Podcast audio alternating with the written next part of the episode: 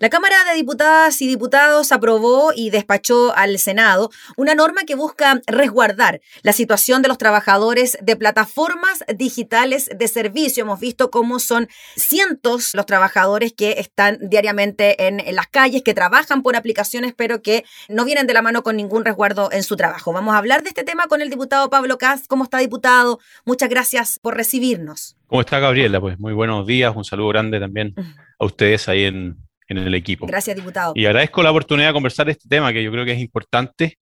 Afecta a miles de personas que trabajan hoy día en Chile eh, de forma eh, esporádica, la mayoría para estas distintas, eh, prestando servicios a estas distintas aplicaciones o, con distintos esquemas. Y, efectivamente ayer se aprobó esta ley que, que en mi opinión, el espíritu es positivo porque busca disminuir la precariedad, ¿cierto? Y, la, desprotección que tienen muchos, eh, todos estos trabajadores eh, que prestan servicios, eh, pero lo hace de una manera incorrecta. Así que qué bueno que podamos conversar al respecto. Sí, porque claro, quizás nos quedamos con la información que sale de regular, ¿no? Este tipo de trabajo. Yo me quedé corta con cientos de personas, son miles de personas que están trabajando en esta situación, más aún, ¿no? En momentos de pandemia donde también la informalidad ha ido aumentando en cuanto a la fuente laboral. ¿Por qué a usted le gusta el espíritu de esta norma, pero no así cómo se lleva a la práctica? Bueno, primero porque es una, es un, es una situación que no solo ocurre en Chile con mucha fuerza, sino que a nivel mundial. Hay, hay, hay muchos países donde este tipo de vínculos, este tipo de, interacciones o de prestaciones que se, que se hacen ya sea a la sociedad por la intermediación de estas aplicaciones, eh, ha venido aumentando mucho. Eh, y los códigos laborales de los países no estaban preparados quizás para, este tipo de, situaciones o de escenarios nuevos. Y, y lo que han la mayoría establecido para poder enfrentarlo es incorporar tres puntos que son eh, los más importantes. Eh, si uno se concentra en las dos mayores aplicaciones que están, que son Uber, ¿cierto? Y eh, Uber Eats, ¿cierto? Y, Uber como medio de transporte. lo que sucede ahí es que hay muchos casos donde la empresa, ni tampoco el, que hace el servicio, están obligados a garantizar que haya unas condiciones de protección de salud, pues, seguros de accidente, eh, protección en general en, temas de, este tipo, en la, previsión, y tampoco cotización de ahorro previsional, que, también es un, factor eh, muy complejo. Y tampoco las herramientas que usan, las motos, los autos, eh, tienen una condición especial de protección o de, seguro que les permita también a ellos, en caso de tener una, una afectación, eh, tengan, eh, tengan cobertura, ¿ah? tanto para ellos como para terceros, porque hay muchos accidentes que, además eh, involucran a terceras personas. Y, lo otro que yo creo que es muy importante también y que también se ha enfrentado en ciertos países es ver la forma en que estas personas también tengan cobertura de cesantía cuando disminuyan sus ingresos. Es decir, lo mismo que tiene hoy día un trabajador formal. Entonces, el problema es ese, que no hay coberturas, no hay protección cuando sucede en circunstancias especiales, eh, pero acá se está enfrentando más bien presumiendo un vínculo laboral, ¿ah? eh, cosa que eh, efectivamente puede avanzar en términos de, la, de, dar cobertura previsional, dar más protección a la persona que está ejerciendo este, este trabajo, pero, pero va a rigidizar el sistema, va a generar un obstáculo para que estos trabajos se sigan desarrollando. Y lo que va a ocurrir y, de hecho ya hay países donde ha ocurrido, eh, es que las plataformas simplemente se van a marginar de mercados pequeños, sobre todo como el nuestro. ¿ah? Eh, o van a simplemente eh, establecer vínculos de prestación de estos servicios, porque lo que hace hoy día Uber y Rappi es generar una intermediación, una, una derivación de una demanda de una persona que se mete a estas plataformas con alguien que le pueda proveer, ¿cierto?, el servicio de trasladarlo o de llevarle la comida en este caso. Entonces, eh, lo que va a ocurrir con esta ley, si, es que se termina aprobándose en el Senado, es que estas plataformas probablemente lo que van a hacer es contratar a empresas que son las que hagan la intermediación.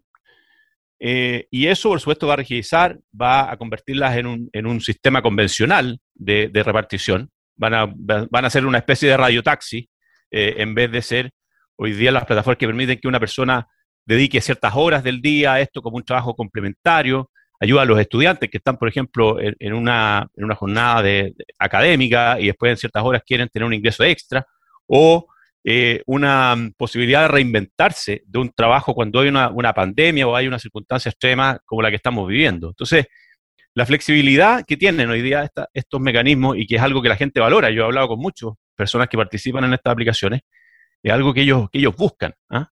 Quieren determinar las horas de descanso, quieren determinar en qué horario van a trabajar y, ellos se van inscribiendo y, participando de acuerdo a sus posibilidades. Así que, como te digo, yo creo que el espíritu de buscar eh, disminuir la precariedad y la, desprotección social eh, me parece que es correcto, pero la forma en que lo hace es una manera muy retrógrada y, que va a destruir muchas de estas posibilidades de empleo. ¿Y de qué forma se puede conseguir un equilibrio, diputado Kass, en eh, tener algún tipo de resguardo para estos trabajadores y al mismo tiempo que finalmente no se rigidiza el sistema como usted lo planteaba, que finalmente puedan seguir existiendo estas alternativas de trabajo part-time, de trabajo por horas, de que si termino mi trabajo formal puedo hacer otras horas de Uber, puedo hacer otras horas de Rappi, pero resguardando también mi integridad. ¿Cómo lograr aquel equilibrio? Bueno, yo en Chile no olvidemos que esta precariedad eh, afecta no solo a, a, las personas que prestan estos servicios en las aplicaciones, sino que a todos los prestadores de servicios. Yo mi vida, toda mi vida fui arquitecto y, yo hacía boletas de honorarios, nunca tuve ni cotización, ni protección eh, social, ni, salud, ni nada. Entonces, no estaba obligado a hacerlo, el sistema no me, no me lo, no estaba hecho para eso. Y yo creo que hay que avanzar en esa línea. El año pasado no se olvide que avanzamos un poco en que las cotizaciones, de, eh, ¿cierto? Lo que, las retenciones que se hacen respecto a los honorarios van destinadas en parte también al ahorro previsional. Eh, yo creo que sería muy importante que todo toda, toda prestación de servicios, por supuesto, con estas aplicaciones tiene que ser formal, tiene que existir un, un, mecanismo de pago, ¿cierto? Un, algo que respalde esa transferencia, y en esa transferencia tiene que existir un porcentaje que vaya destinado a, esta, a, esta, a estos objetivos esenciales que son la protección, como digo, de salud, la, el ahorro previsional, eh, las coberturas de seguros de cesantía, y, y, por lo tanto eso es lo que deberíamos empezar a establecer. ¿Ah? Eh, y es un mecanismo que, hoy día ya existe en otras, en, nuestra legislación, ha funcionado relativamente bien. Por supuesto que tiene que ser algo gradual, porque las personas que estábamos siempre acostumbrados a las boletas de honorarios, eh, no, nos costó aceptar esto, que parte de lo que antes nos devolvían siempre en abril, tuviéramos que retenerlo para un, destino de, cotizaciones. Pero, pero creo que es el camino, el camino correcto. Acá, como digo, el objetivo es eh, tener estos complementos necesarios para la protección de cada uno. Y por parte de las empresas también, eh, diputado, usted nos decía, claro, si ven que la cancha se le pone muy compleja en un determinado país para seguir operando, pues bien, como son marcas internacionales a nivel mundial, pueden elegir también otros países para poder desarrollarse, ¿no? Por supuesto, por supuesto. Y, como te digo, elimina la principal ventaja que tenían estos, estos mecanismos de oferta de, de posibilidades de, trabajo o del ejercicio eh, part-time, que uno podía complementarlo con otro trabajo formal o, con otra actividad, acomodarlo los horarios personales de, no sé, una persona, un padre que está cuidando a sus hijos, eh, adaptar el, horario cuando ellos vayan al colegio, en, las posibilidades de trabajar. O sea, la flexibilidad yo creo que es algo que todos queremos, pero este proyecto que se aprobó no la permite, rigidiza absolutamente el sistema, eh, y, entiende que el único mecanismo para tener protección social es a través de un, contrato laboral, cosa que a mí me parece incorrecta. Eh, y, creo que el, proyecto que hoy día está desarrollándose en el Senado eh, avanza de mucho mejor manera en, este tema. Protección sin perder flexibilidad. Y la protección, diputado, como usted decía, se tiene que ir dando de forma gradual. Sí, yo creo que tiene que ser gradual. Tenemos que avanzar hacia allá, sin duda. Em, y además hay algo importante, que las empresas grandes, hoy día en Chile existen mecanismos en donde uno puede obligar a que las empresas grandes, en todas las intermediaciones, garanticen que esa cotización adicional se genere. Eh, y de hecho, hoy día hay eh, en nuestro sistema, por ejemplo, con la, eh, por ejemplo, en, la ley de la carne, por ejemplo, mm. está, cuando uno compra em, carne a pequeños proveedores, la ley exige que eh, sea la empresa comprante la que retiene el IVA.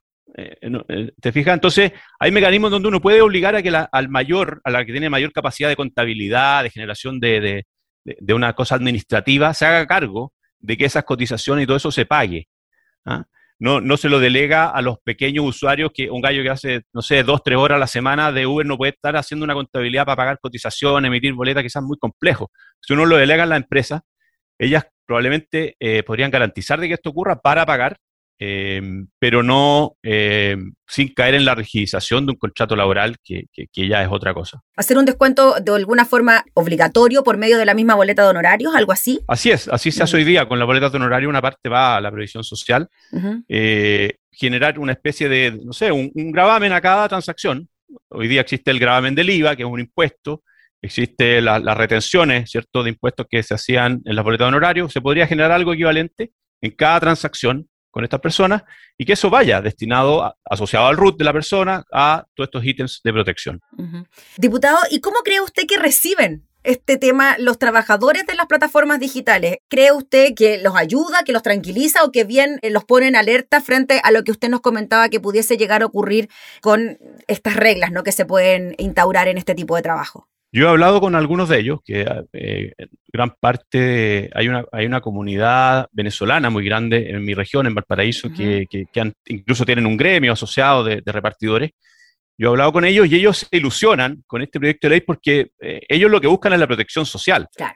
También por una regularización eh, de sus trámites de migración, me imagino también, ¿no? No, la, la gran mayoría están regulares en Chile. Ah, ya, ok, perfecto. Tienen este tema y además tienen otros otros trabajos y ellos, eh, algunos de ellos esto lo ocupan con complemento. Mm. Pero efectivamente, eh, lo que ellos quieren es que haya, que tengan protección. Ellos tienen accidentes, a veces los asaltan, le rompen las... O sea, tienen, tienen una vulnerabilidad al, desempeñar su trabajo muy grande. No tienen cobertura si es que ellos tienen un accidente, quedan paralizados un mes, no tienen nada que les, entregue un, un resguardo económico durante el tiempo que están paralizados. O sea, hay mucha desprotección. Y ellos se ilusionan con este proyecto de ley pensando que les va a entregar eso, pero no hacen la reflexión de que esto va a generar una rigidización. Eh, yo, yo lo he explicado, se lo he conversado y cuando uno se lo explica lo entienden, ¿ah? eh, de que esto efectivamente los va a afectar en el largo plazo. Eh, y ellos lo que principalmente buscan, como te digo, es estas coberturas y estas eh, y esta seguridad que hoy día no, tiene. Diputado, finalmente, este proyecto pasa al Senado. ¿Cómo cree usted que podría mejorarse esta iniciativa? ¿Qué le metería, qué le sacaría para que finalmente se cumpla el objetivo, ¿no? que es el resguardo de los trabajadores? Yo, yo por eso te comentaba que yo creo que el, proyecto del Senado eh, avanza mucho en esta materia sin generar la rigidización. Así que yo espero que ese sea el proyecto que finalmente se apruebe y que llegue luego a la Cámara de Diputados, lo, lo discutamos, entendamos de nuevo los argumentos que, que, que, ayer fue, yo creo que fue, fue muy breve, muy, eh, no se le tomó el peso a lo que estábamos quizás legislando con el tiempo que requería, pero, pero yo espero que se apruebe. Y espero que el proyecto de la Cámara de Diputados, que parte de, la esencia es la presunción de un vínculo laboral, la verdad que espero que no, ojalá no, no avance, que no prospere, o que el Senado realmente eh, lo reformule completamente en esta base, sin dejar de lado, como te digo, toda la dimensión de la protección social que es algo urgente. Muy bien, pues diputado Pablo Cas, le agradecemos enormemente por el contacto para hablar de este tema y seguiremos muy de cerca la tramitación de estos dos proyectos que usted nos comentaba, que ahora, claro, está pasa uno al Senado, el otro está allá, veremos qué pasa en su trámite en la Cámara. Muchas gracias, que esté muy bien. Muchas gracias a ti, Gabriela, pues, un saludo grande. Chao, chao. Gracias. Era el diputado Pablo Katz sobre la aprobación en la Cámara del proyecto que busca regularizar los trabajos por medios de plataformas digitales.